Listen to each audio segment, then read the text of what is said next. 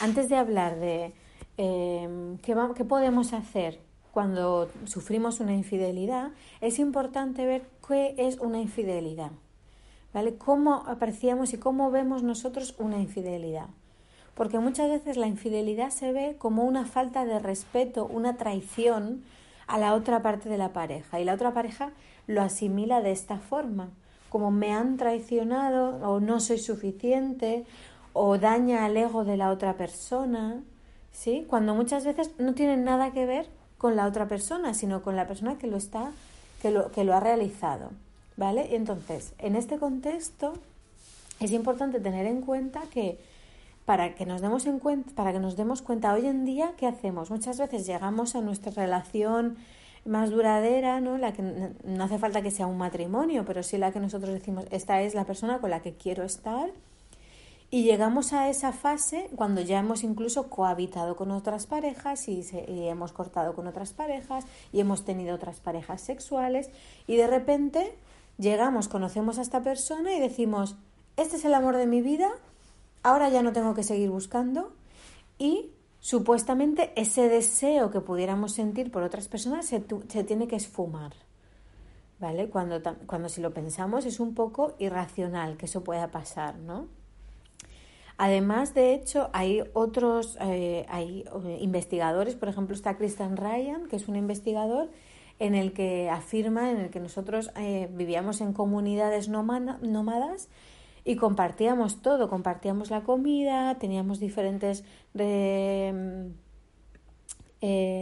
compañeros sexuales y que seguramente, de hecho, él afirma que muchos de los problemas que hay en las sociedades occidentales sobre la esterilidad puede estar relacionado con esa monogamia con la que nos hemos quedado. De hecho, eh, nuestros parientes más cercanos, los bonomos, los chimpancés, tienen diferentes em, parejas sexuales. Con esto no significa que yo apoye o no una infidelidad, sino que hay otra visión de verla. Y hay que, y hay que mantener esa, hay que tener en cuenta esa, esa visión también. ¿Por qué? Porque muchas veces las, eh, las aventuras extraconyugales, a pesar de que yo puedo ver en consulta cómo de dolorosas son, cómo de desestabilizadoras son, porque lo son, también proporcionan y pueden proporcionar esa sensación de libertad y de poder. Porque muchas veces cuando estamos buscando la mirada de otra persona, eh, eh, no estamos buscando apartarnos de nuestra pareja. No es o esto o esto, no es A o B, no, sino que muchas veces lo que estamos buscando es otra versión de nosotros mismos.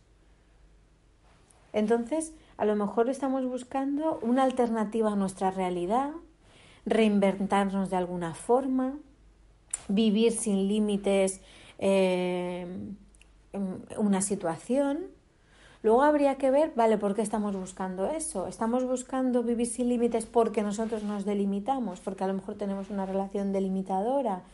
¿Queremos buscar algo clandestino mm, porque nos da esa sensación de aventura?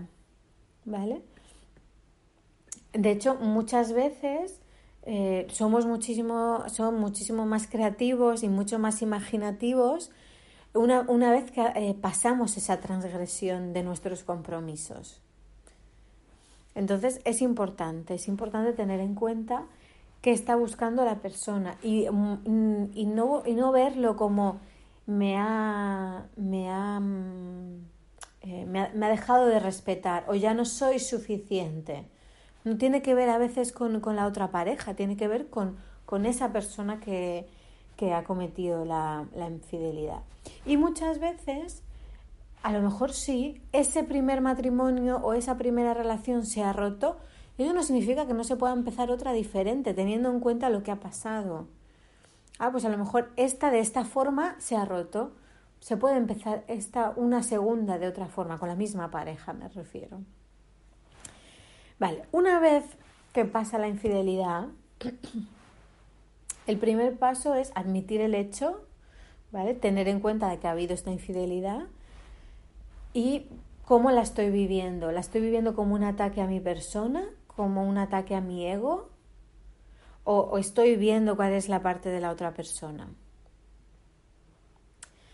Eh, otra cosa que me, que me gusta preguntar a mí sería, ¿sería diferente, te sentirías diferente si solo lo supieras tú o si lo supiera más gente por la presión social de que muchas veces pues, es infiel lo tienes que dejar o las típicas frases de una vez que es infiel es siempre, ¿vale?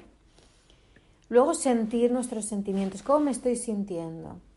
me estoy sintiendo traicionado, me estoy sintiendo poco respetado, me estoy sintiendo que me haya dañado la autoestima, siento pena, siento tristeza. Sentir eso, ¿vale? Darle espacio, no querer solucionarlo todo ya, darle espacio a cómo me estoy sintiendo. Entender a la otra parte. Si yo me siento así, la otra parte no, no, no, no lo tenemos que ver como me quería hacer daño, a lo mejor no es ese el papel puede ser lo que hemos estado hablando antes, ¿no? Luego pensar y decidir qué camino vamos a seguir. Si decidimos seguir con esa relación o decidimos no seguir con esa relación. Y sea lo que sea, ser congruente. Si yo decido no seguir, no sigo. Pongo un punto y aparte y dejo de marear a la otra persona. Si yo decido seguir, entonces ahí también es importante, he decidido seguir. Y entonces me responsabilizo como adulto de eso. ¿Eso qué significa? Voy a tener que perdonar y continuar con la relación.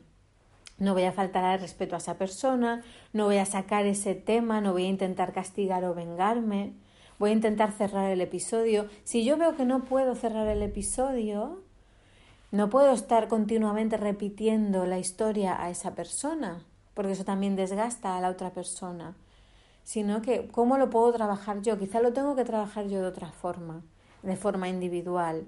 Siento que me han eh, dañado el ego, que yo no soy suficiente para esa persona. Bueno, entonces, ¿qué, te está pasando a ti?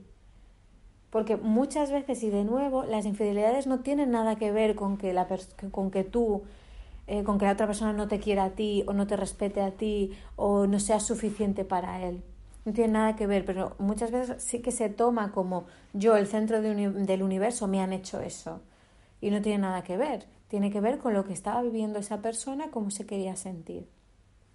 Y por supuesto trabajar la relación de pareja, ¿no? Eh, la típica frase de perdono pero no olvido. Vale, pues perdonaré, no olvidaré, pero el, el proceso es que, que, vayamos a, vayas olvidándolo, vayas transitando eso. Entonces para eso necesitas apoyo y hay muchas veces que no se puede hacer solo.